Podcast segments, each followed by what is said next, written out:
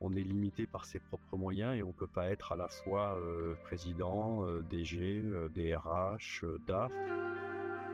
La croissance, ça passe aussi par donner des responsabilités, ne plus faire par soi-même.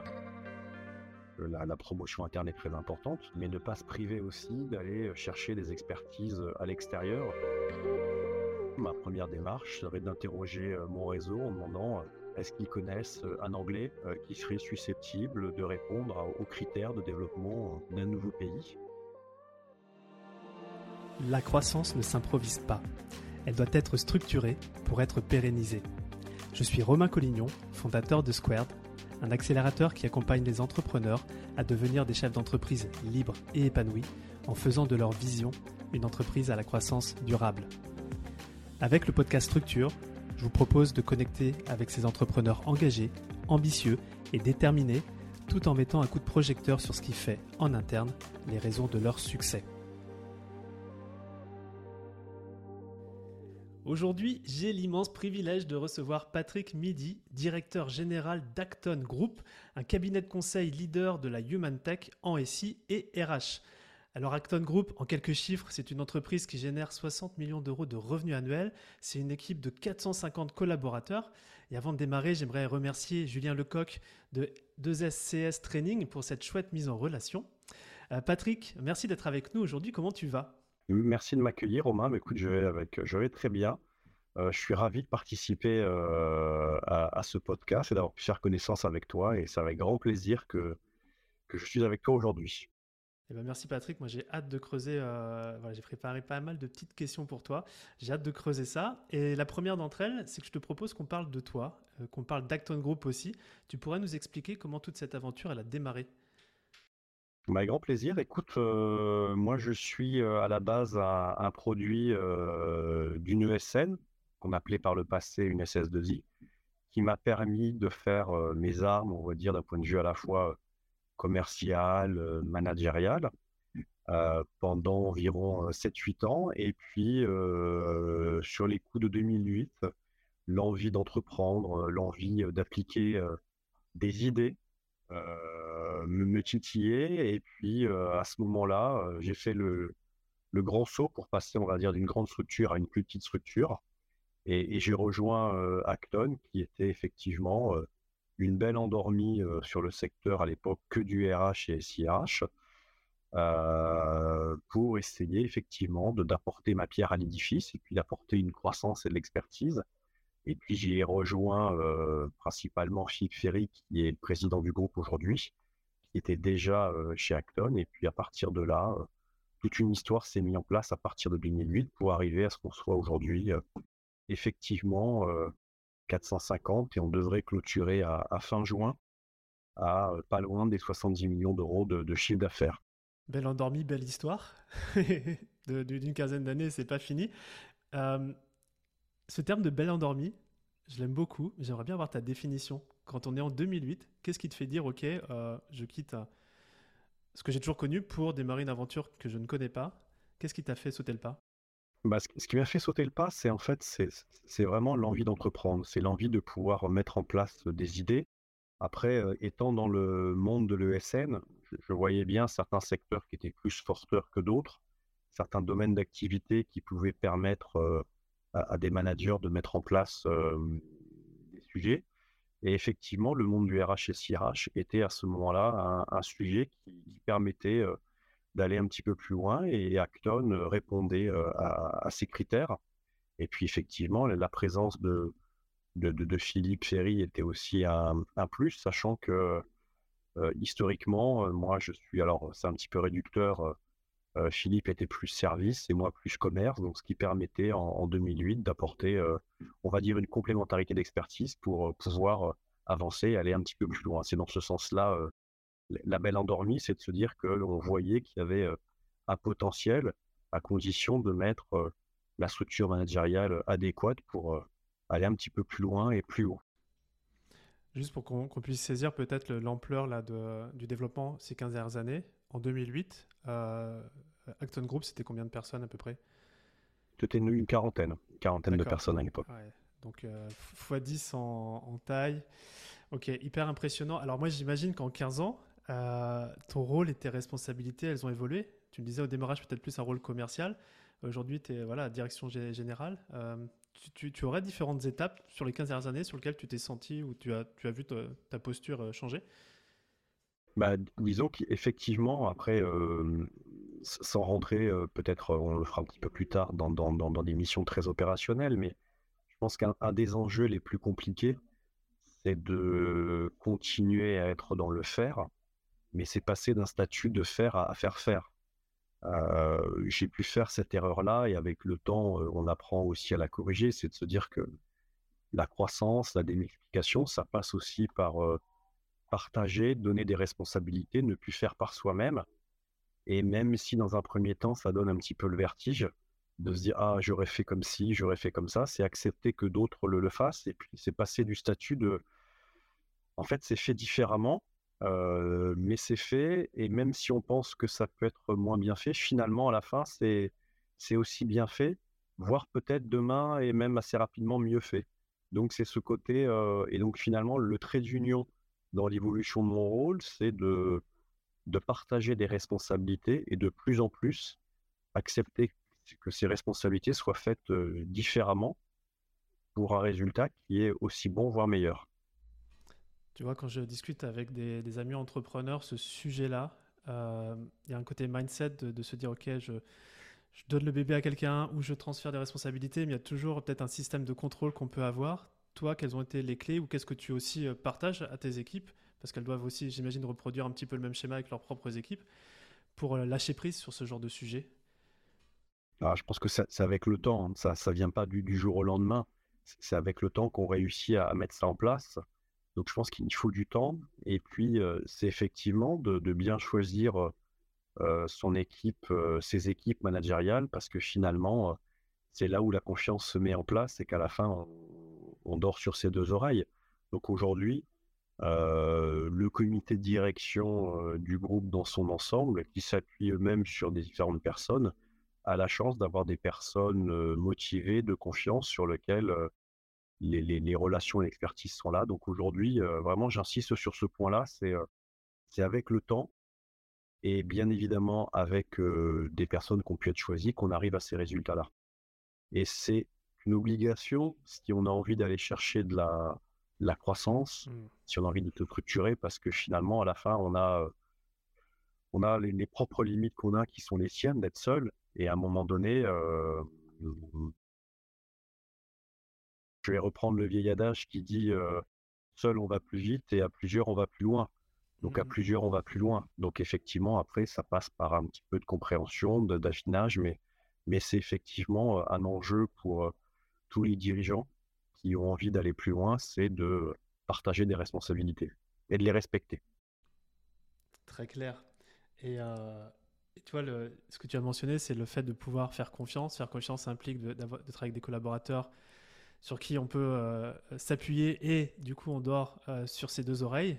Euh, j'ai une question pour toi. Est-ce qu'il y a une sauce magique, une, recette secrète pour pouvoir s'entourer justement de ce type de personnes? Comment, comment, comment tu attires à toi? Comment tu... Est-ce qu'il y a un Alors, on, parle de RH, donc c'est quoi le, le, RH d'Acton Group?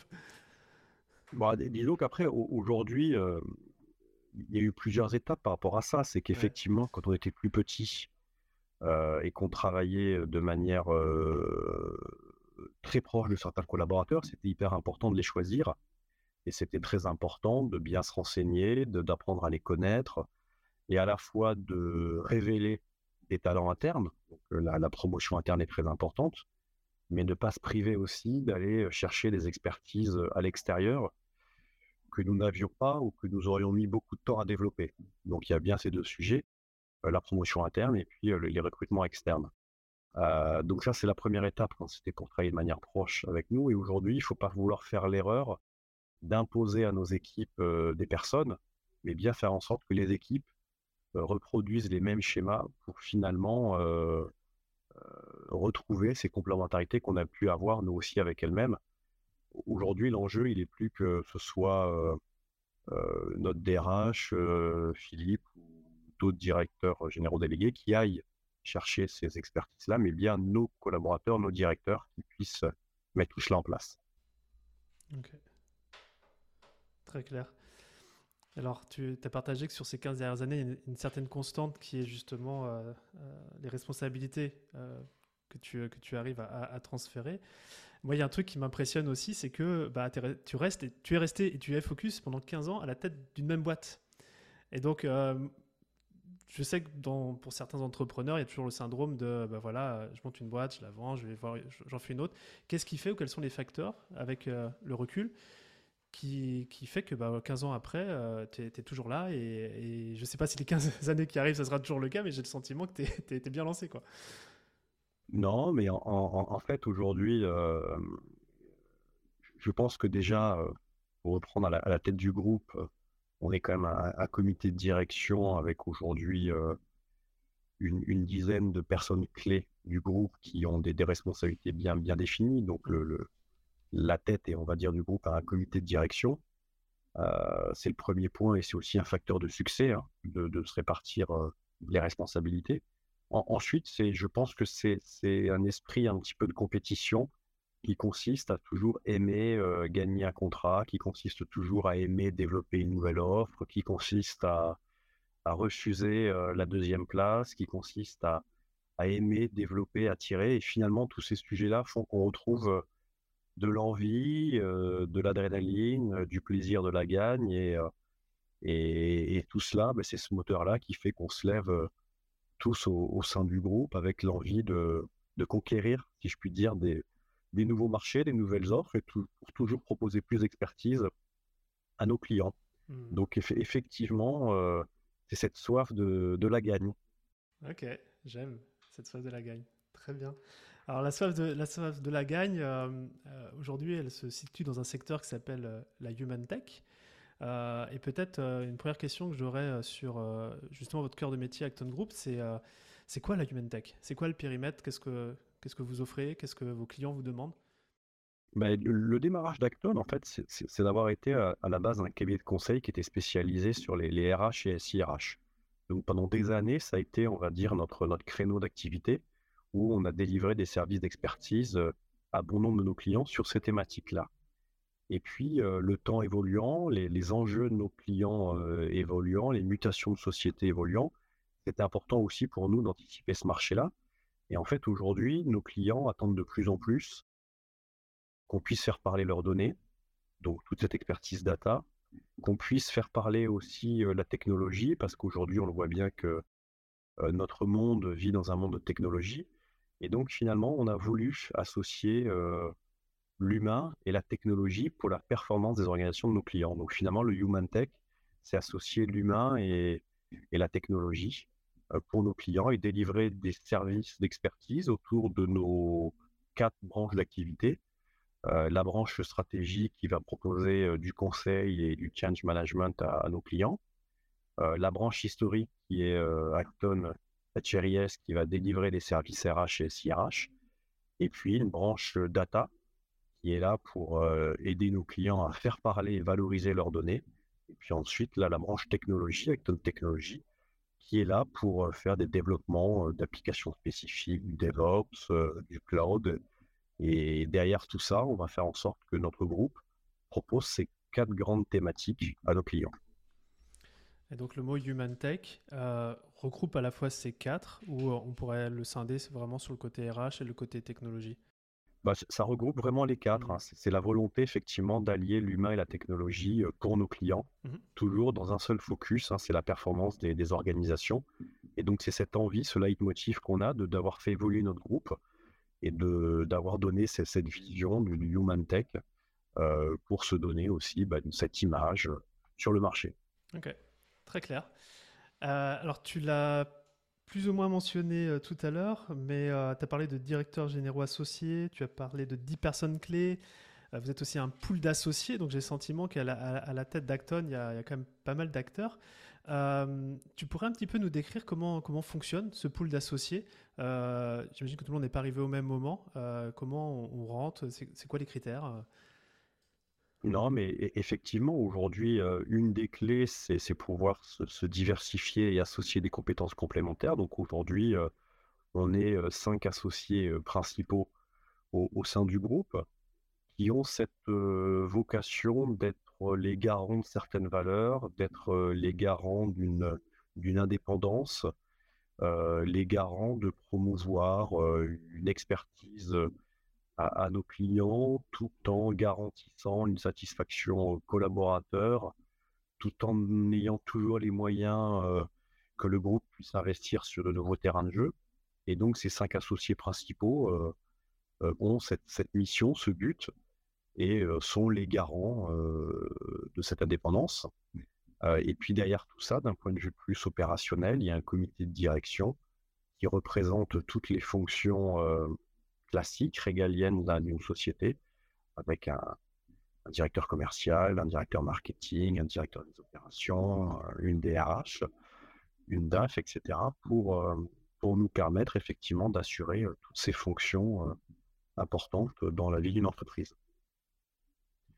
Et donc, effectivement, on a également pu ouvrir le, capital à certains salariés pour les féliciter, les remercier pour leur engagement, leur, leurs excellents résultats et leur, et leur fidélité depuis de très très nombreuses années. D'accord. Quand tu parles d'indépendance, je vais juste revenir sur le mot indépendance, notamment le pool associé veille à ça. C'est une indépendance vis-à-vis de l'extérieur c'est... Il y a quoi derrière le mot indépendance? Ben, indépendant, c'est qu'en fait, aujourd'hui, on se veut d'être indépendant vis-à-vis des éditeurs, vis-à-vis de quelque investisseur qui se soit, pour être toujours dans un conseil, on va dire, le plus objectif vis-à-vis de nos clients. Et donc, aujourd'hui, effectivement, on est au, au, sein d'Acton maître de nos investissements, maître de nos engagements, et on a cette capacité à pouvoir décider ce qui est bon pour le groupe et pas ce qui serait bon pour un investisseur tiers. Donc ça, c'est aussi euh, très important. Là, je vais peut-être te parler de vision aussi d'Acton, parce que tu m'as dit que voilà, vous partagez les mêmes valeurs, même notion d'indépendance. Est-ce qu'il y a quelqu'un parmi vous qui est, plus orienté futur Où est-ce qu'on va Ou est-ce que c'est vraiment quelque chose de, collégial d'une certaine manière où vous arrivez à, à, vous accorder sur la vision d'Acton? On, s'y accorde assez facilement parce qu'aujourd'hui, on, se connaît depuis au sein de ce comité de direction depuis quand même assez longtemps et encore plus longtemps au sein des associés principaux. Donc, effectivement, ce, qui, nous porte dans la vision, c'est de continuer à, avoir une croissance, mais pas à n'importe quel prix, hein, avoir une croissance maîtrisée, en apportant de l'innovation à nos clients, de l'engagement à nos clients, une confiance pour nos clients et, nos collaborateurs. Et puis après, ben, notre rôle, hein, c'est aussi anticiper les évolutions du marché, c'est aussi se diversifier pour avoir finalement le plus de, de domaines d'expertise à, proposer, ne pas être dépendant d'une expertise qui, du jour au lendemain, par l'apparition d'une nouvelle technologie, pourrait nous mettre en difficulté. Tu parles de croissance maîtrisée, tu me l'as décrit, c'est très très clair. Et qu'est-ce pour toi, ça serait quoi une croissance non maîtrisée justement, si tu prenais l'autre verre de la pièce?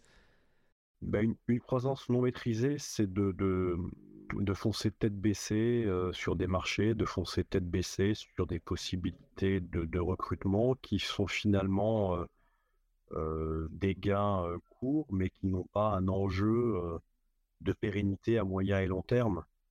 si c'est pour recruter sans réfléchir parce qu'on a la possibilité de développer certains secteurs d'activité, mais qui finalement nous amènent dans des impasses, mais qui peuvent être très lucratives à un temps donné. C'est ce qu'on appelle pour nous une croissance non maîtrisée, et c'est quelque chose sur lequel on ne veut pas aller. Notre croissance, ça a été effectivement de diversifier sur différentes offres complémentaires et de raconter une histoire par rapport à tout ça, parce que nos clients y ont trouvé un fort intérêt se diversifier géographiquement, puisqu'aujourd'hui, euh, nous sommes basés à, Paris, mais nous avons également ouvert euh, trois agences. La plus ancienne est celle de Lyon, puis Lille et, Nantes. Et on a également pu diversifier à l'international en ayant un, pays, notre premier pays, qui est, qui est la Suisse, avec un, bureau à, Lausanne. Mmh Donc il y a une notion de, court terme et de, long terme dans, les décisions que vous prenez tout cas, ça, peut définir aussi euh, un gain court terme euh, Peut-être une croissance non maîtrisée quand sur le long terme, finalement, elle n'apporte pas grand-chose. Il y a de ça. Ok. Euh, c'est chouette que tu parles de nouveaux business, euh, parce que c'est vraiment le sentiment que j'ai. Euh, ces 15 dernières années, il y a le, côté d'aller régulièrement chercher du nouveau business. Et ça a l'air d'être dans la culture d'entreprise. Donc, apparemment, vous racontez des histoires pour les clients. C'est ce que tu veux dire, raconter une histoire quand on lance un nouveau business. C'est quoi le process? Comment, comment vous dites, OK, on va aller sur tel marché, on va, ouvrir, on va proposer telle offre dans une logique de croissance maîtrisée, du coup? Bah, Si je prends par exemple une des premières offres, si je puis dire un peu différenciatrice que nous avons créée il y a maintenant plusieurs années, qui était autour de, de la data, euh, sur ce domaine du RH et SIRH, beaucoup de clients implémentaient euh, des, des, logiciels RH en ayant toujours la même euh, complexité, à savoir réussir à faire parler la donnée. Parce qu'une fois qu'on a mis en place un process, un process formation, paye, recrutement, derrière, on a des données qu'on veut faire parler. Et finalement, tous ces clients avaient une forme de difficulté à pouvoir l'exploiter, l'exploiter, pardon, la valoriser. Et dans ce cadre-là, on a pu créer Acton, Acton Data, avec l'ambition d'être un petit peu disruptif sur le marché, d'apporter une offre qui permettrait effectivement à ses clients d'anticiper, de, voir les choses un peu autrement dans la gestion de leurs données. Et dans ce cadre-là, on a eu l'occasion de discuter avec, avec différentes personnes et d'avoir différents associés qui nous ont rejoints au sein d'Acton Data pour effectivement développer cette offre qui nous a permis aujourd'hui de délivrer des services qui permettent de simuler, piloter la masse salariale, piloter les effectifs, etc. et, donc, effectivement, comment ça passe? C'est par une vision du marché d'un besoin client, et puis après, l'envie d'investir, parce que qui dit lancer un nouveau marché, c'est aussi investir du temps. on n'a pas toujours la certitude que ça va fonctionner c'est faire en sorte que cette nouvelle histoire s'englobe, s'incorpore dans euh, un discours plus global, une cohérence. Euh, et puis après, c'est trouver les bonnes personnes avec lesquelles on a envie de travailler. Est-ce que tu serais prêt à faire un cas pratique avec moi sur cette notion d'associer nouveau business? Je vais essayer. Ok, je ne sais pas que je vais y arriver, Romain, mais je vais essayer. tu vois, euh, là, on a la visibilité sur un nouveau marché, sur proposer une offre, et on ressent le besoin effectivement de s'entourer, d'avoir quelqu'un, euh, comme tu décris, peut-être euh, d'associer pour mener à bien ce, projet ensemble. Quel a été ou quel serait toi ton conseil ou ton approche pour justement trouver cette bonne personne? C'est toujours une histoire d'humain à la fin. Moi, dans mes fonctions business, j'ai eu la chance de rencontrer beaucoup de monde euh, d'avoir un réseau, je pense d'avoir une, euh, une bonne image qui me permet de pouvoir avoir aussi la confiance de certaines personnes à qui je peux poser des questions. Et finalement, moi, assez très souvent, euh, j'interroge un réseau plus ou moins large pour leur faire part de mes recherches et leur faire part de noms potentiels qui pourraient nous rejoindre pour développer tel et tel business. Donc ça veut dire que si demain, par exemple, on envisagerait d'ouvrir, aller sur un point de vue géographique, par exemple, un, bureau à Londres, ma première démarche serait d'interroger mon réseau en demandant est-ce qu'ils connaissent un anglais qui serait susceptible de répondre aux critères de développement d'un nouveau pays. si c'est développer une offre, par exemple, autour des, des domaines fonctionnels de tout ce qui va être finance, achat, comptabilité, ça va être effectivement de questionner mon réseau sur ces sujets-là, que ce soit chez des clients, dans des ESN ou, euh, ou avec des éditeurs pour pouvoir se renseigner sur ces domaines-là. Mais voilà mmh. un petit peu le, process pour trouver à l'extérieur des nouvelles personnes. Ok, donc une certaine clarté vraiment sur euh, à quoi doit ressembler le profil euh, et ensuite, euh, tu envoies des hameçons euh, et des appâts partout dans ton réseau pour savoir s'il y a. Ouais, on envoie. Alors, je suis pas le seul à le faire ça au sein du coup. D'accord, donc tout le monde le fait dans le groupe. Ouais. Mmh. Non, pas tout le monde, mais on peut être parmi les associés principaux, effectivement, à, traiter ce type de sujet-là. Mmh, mmh, et puis après, derrière, effectivement, on passe par des étapes de classiques, hein, de rendez-vous, d'échanges, de voir si on a les mêmes visions. On prend aussi le temps, et puis et puis derrière, euh, est-ce que la personne euh, a le feeling pas que avec moi, mais un feeling un peu plus global aussi avec, euh, pas mal de personnes du groupe. Mmh et puis derrière, on regarde si les, conditions sont réunies des deux côtés pour pouvoir se lancer dans cette aventure.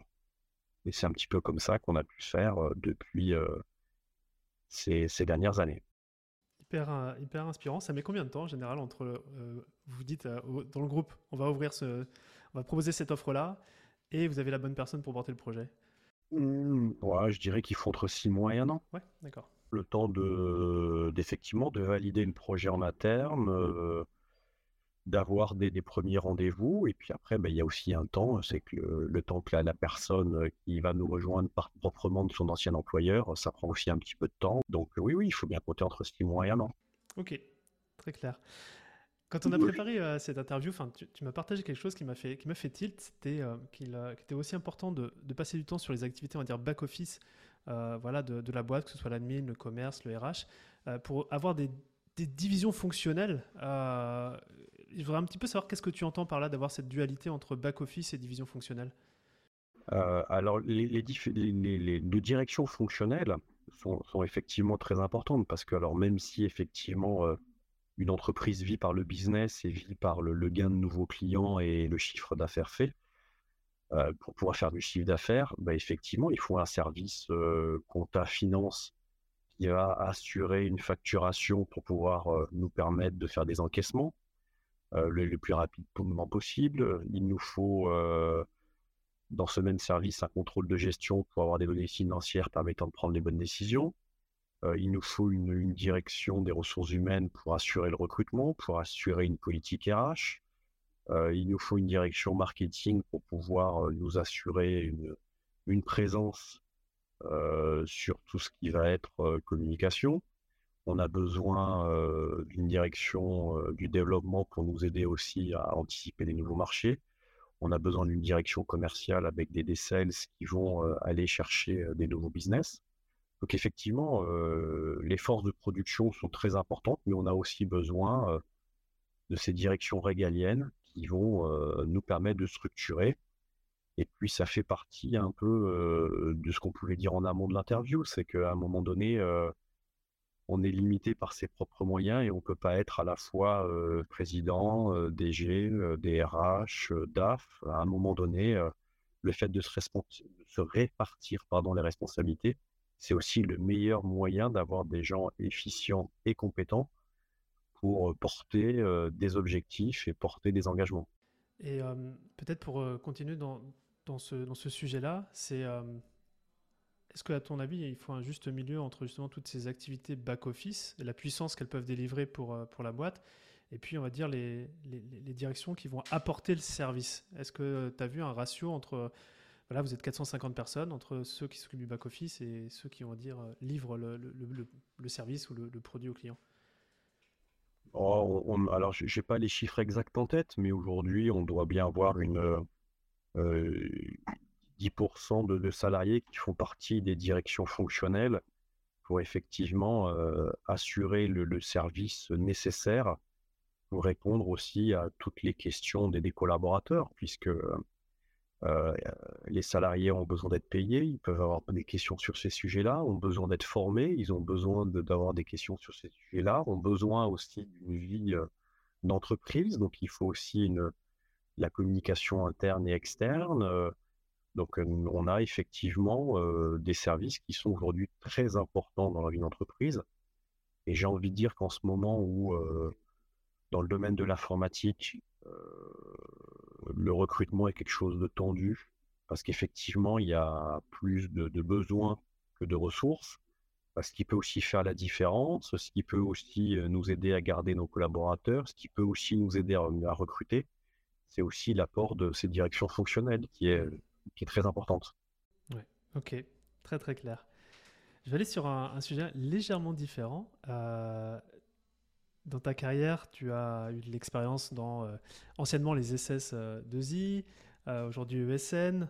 On sent qu'il y a un changement un petit peu, dans, enfin même pas un petit peu, dans cet écosystème. Et moi j'aurais une question à te poser, c'est si on devait lancer une ESN de zéro aujourd'hui, on, s'y prendrait comment? Comment toi tu t'y prendrais? Bah, Je dirais de venir chez Acton surtout. Ouais, bah oui, ok, c'est la réponse. non, non, je plaisante. Non, comment je m'y prendrais? Je pense que pour pouvoir réussir dans n'importe quel business, hein, c'est quand même bien d'avoir, alors on va parler un peu des ESN, mais c'est quand même bien d'avoir déjà eu une expérience dans un grand groupe qui permet malgré tout d'avoir certaines bases, RH, de management et, business. je pense, mais là ça, ça, ça tient à, aux natures de chacun, mais que le fait de, de s'associer pour trouver une complémentarité, c'est aussi un moyen d'amplifier les, chances de succès. Euh, et, puis, et puis pour finir, euh, ce qui me semble important, c'est d'avoir une vraie offre de valeur, une vraie expertise euh, disruptive, différenciatrice, et pas aller faire du tout venant où on peut se retrouver à, être très nombreux sur la ligne de départ. Donc je dirais avoir une expérience, s'associer à plusieurs et avoir une, une vraie niche d'expertise. Mmh. Ok, très clair. On va retourner sur, euh, sur Acton et, peut-être découvrir certaines coulisses. Dans tous les cas, tu vois, le, podcast, c'est structure. J'aime bien parler de structure. Et euh, au stade euh, de maturité, de développement aujourd'hui qu'Acton a, quels sont les enjeux structurels pour Acton? Par exemple, si tu aujourd'hui, là, on termine l'interview, tu as bossé sur quel sujet Alors, de croissance ou structurel, mais souvent les deux sont, sont ensemble, donc je serais très curieux de t'entendre là-dessus. Bah, oui, alors nos enjeux, hein, c'est l'enjeu principal. On, a, j'ai envie de dire,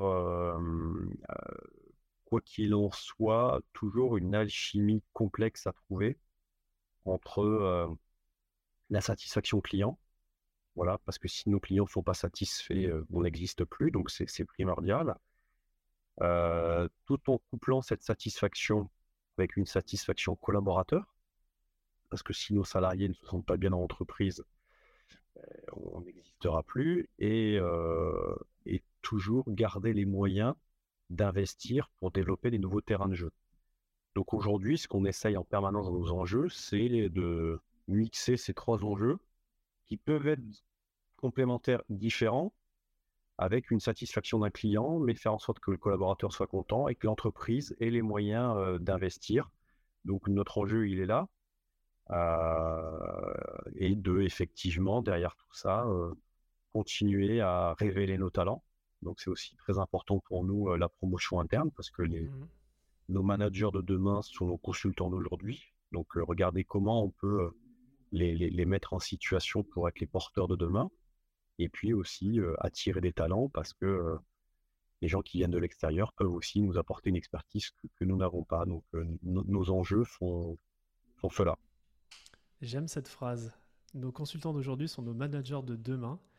Euh, est-ce que vous avez des dispositifs en particulier euh, que vous mettez en place pour justement s'assurer que vos talents évoluent euh, au sein d'Acton? Bah, effectivement, aujourd'hui, chacun de nos, directeurs d'activité ou, nos managers mettent en place des, process pour mettre en situation, pour former, pour nous assurer que effectivement, on leur donne les clés de, se révéler. Et c'est notre rôle de, veiller à tout ça. Donc c'est quelque chose d'important, qui n'est pas toujours le plus facile à faire, parce que tout le monde peut être pris un petit peu dans, dans son quotidien.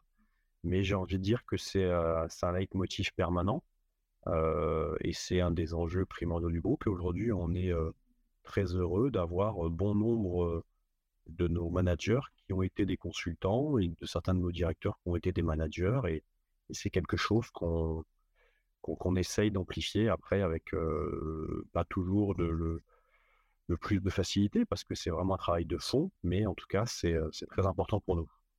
Et tu, penses que là, ce que j'entends, c'est que chaque tonne, c'est vraiment important et vous mettez du focus dessus. Est-ce que tu penses que c'est primordial pour n'importe quelle entreprise de votre, votre taille C'est un enjeu global?